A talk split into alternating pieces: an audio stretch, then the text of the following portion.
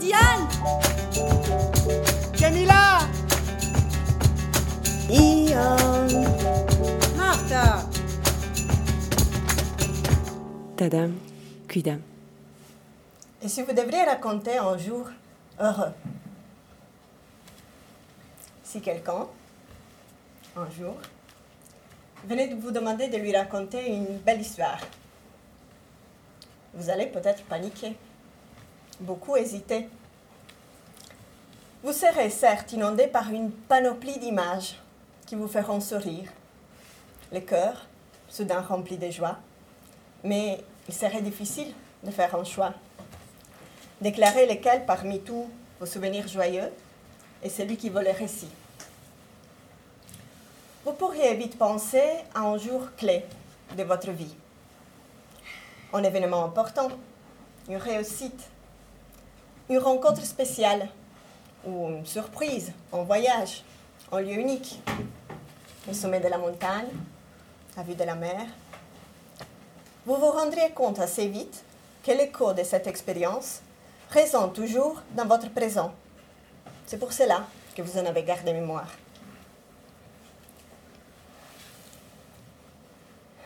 De ce jour-là, moi, je me rappelle de chaque sensation, toutes les couleurs, les parfums dans l'air, les couleurs. Je peux même me souvenir du goût de ce que j'avais mangé, les bruits, les voix, la musique. À chaque fois j'y pense, tout ça refait surface. Déshabille ma peau, inonde mes yeux, retient ma voix. Ce jour-là, il pleuvait.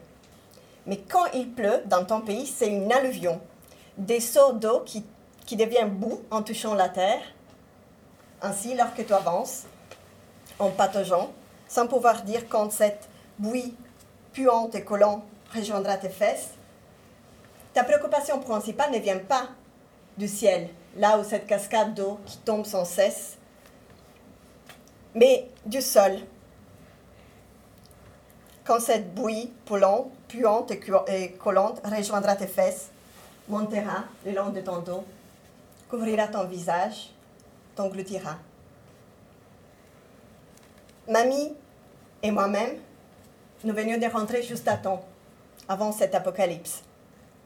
Ton père, quant à lui, il avait enfin décidé de rentrer, prendre le bus et rentrer vers celle qui était votre maison à l'époque, une vingtaine de kilomètres plus loin, et attendre là-bas.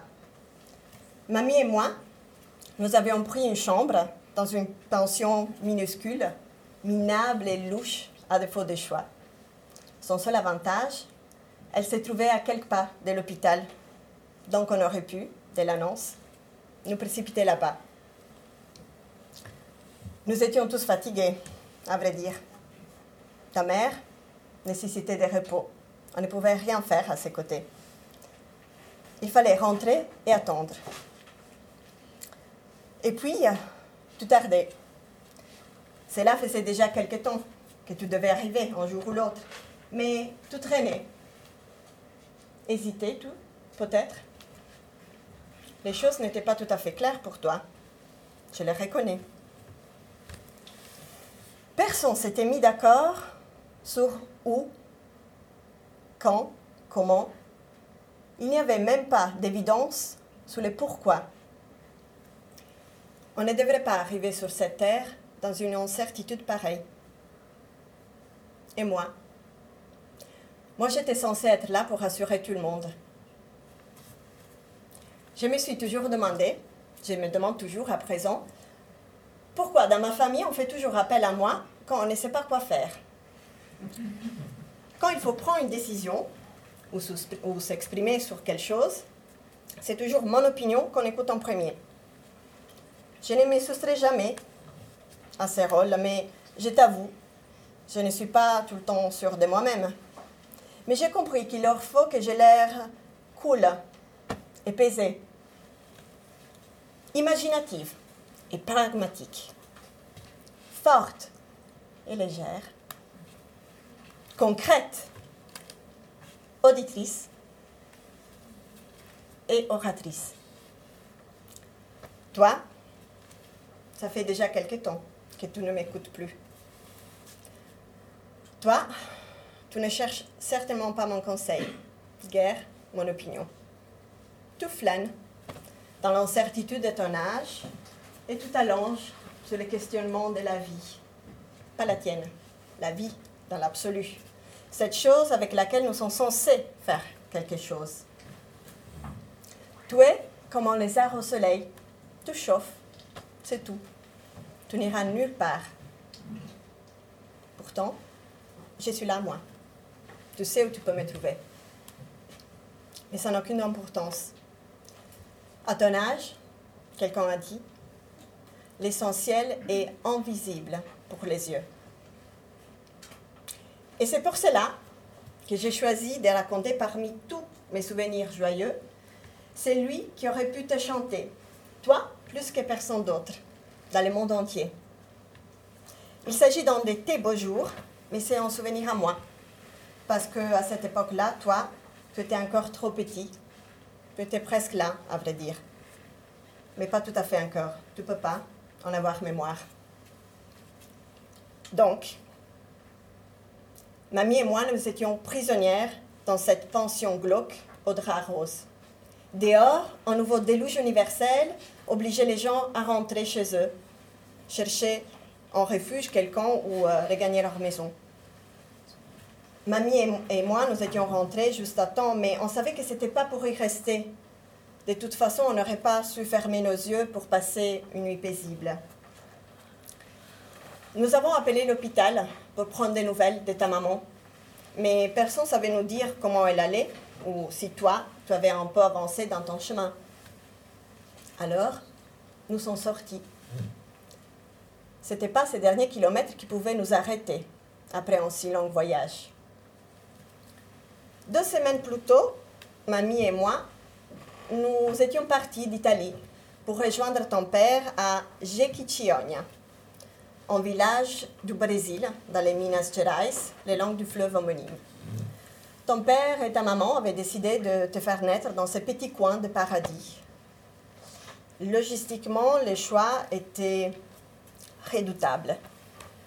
Mais on disait tout à l'heure, l'essentiel, est nécessaire aussi, et invisible pour les yeux.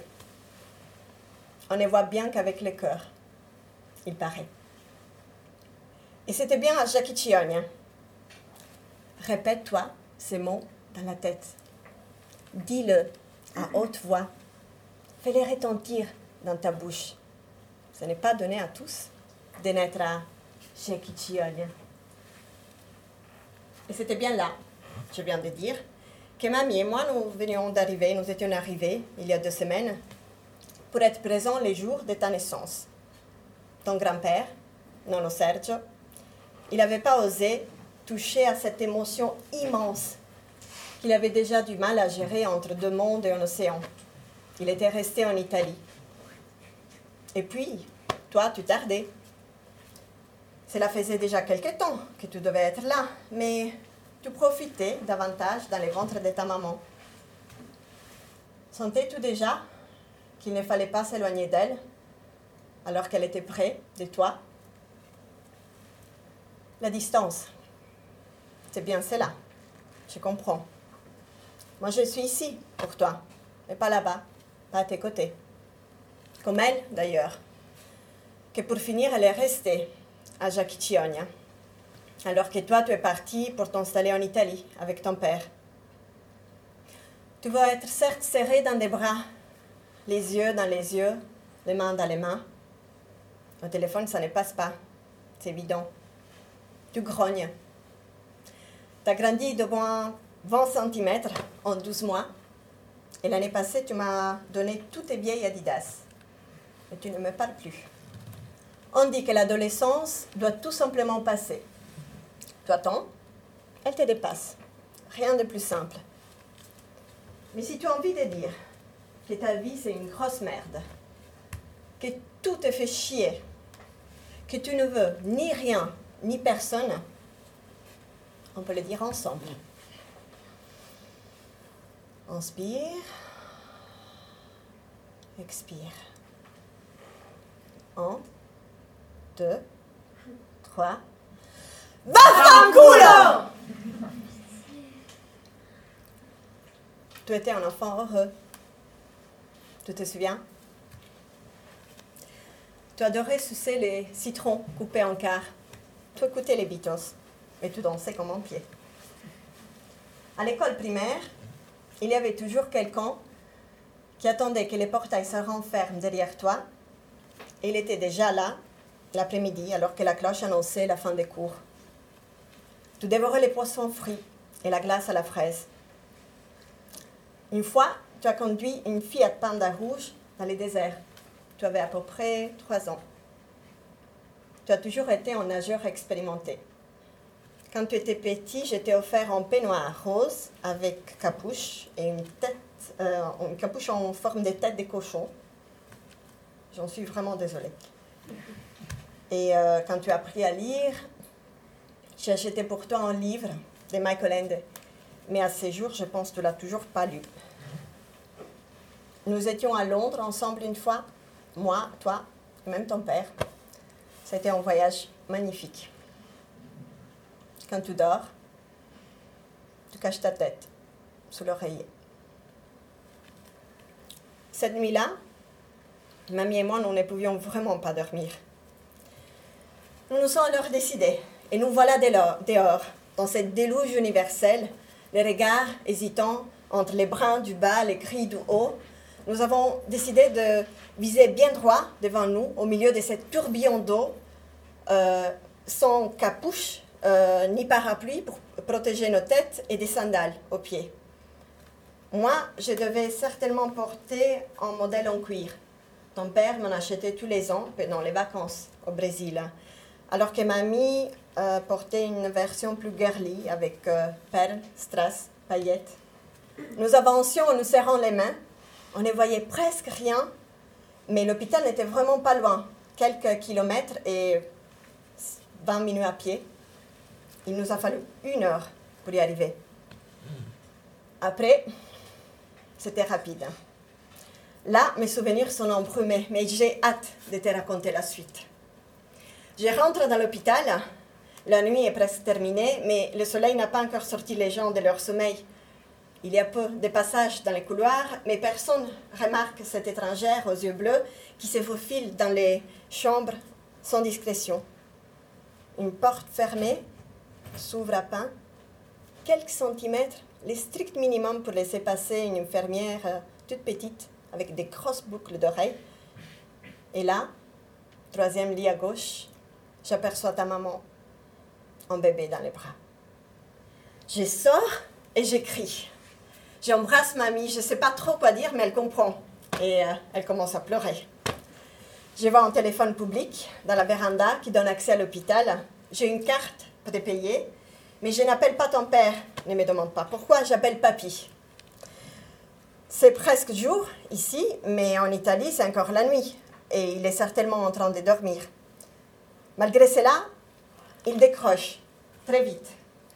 Et là, j'aurais voulu lui raconter tout bien comme il faut, tous les détails, l'alluvion, la pluie, euh, la pension au drap rose, et la boue et les sandales, la pluie en cœur, mais j'ai rien dit de tout ça. J'ai juste fait ton nom. Cette lettre, trois syllabes, Ricardo. Après, je suis restée muette. J'écoutais papy euh, pleurer pendant cinq minutes. On ne s'est rien dit de plus. J'ai jamais été si heureuse dans toute ma vie. Tu vois, il y a toutes sortes d'amour. Il y a l'amour qui te surprend, qui prend ton souffle et vide ton ventre. Il y a l'amour qui fait peur et même l'amour qui fait souffrir. Et après, il y a ça, cette chose inconditionnelle qui semble n'avoir ni une origine et ni jamais une fin. C'est l'amour inconscient, viscéral, naturel. On dit spontané, qui dérive du terme latin sponte, qui signifie volonté, libre. Tu ne le vois pas, et je comprends. Mais crois-moi, cet amour ne vacille jamais. Il se cache. mais il ne peut pas disparaître. Il se déguise, mais il ne peut pas mentir. Il se trompe souvent aussi, parce que j'ai dit tout à l'heure, il est inconscient. Mais il sait toujours te demander pardon et pardonner aussi. Donc, si tu as toujours du mal à l'apercevoir, dis-toi qu'il est invisible pour les yeux, mais il est essentiellement pour toi.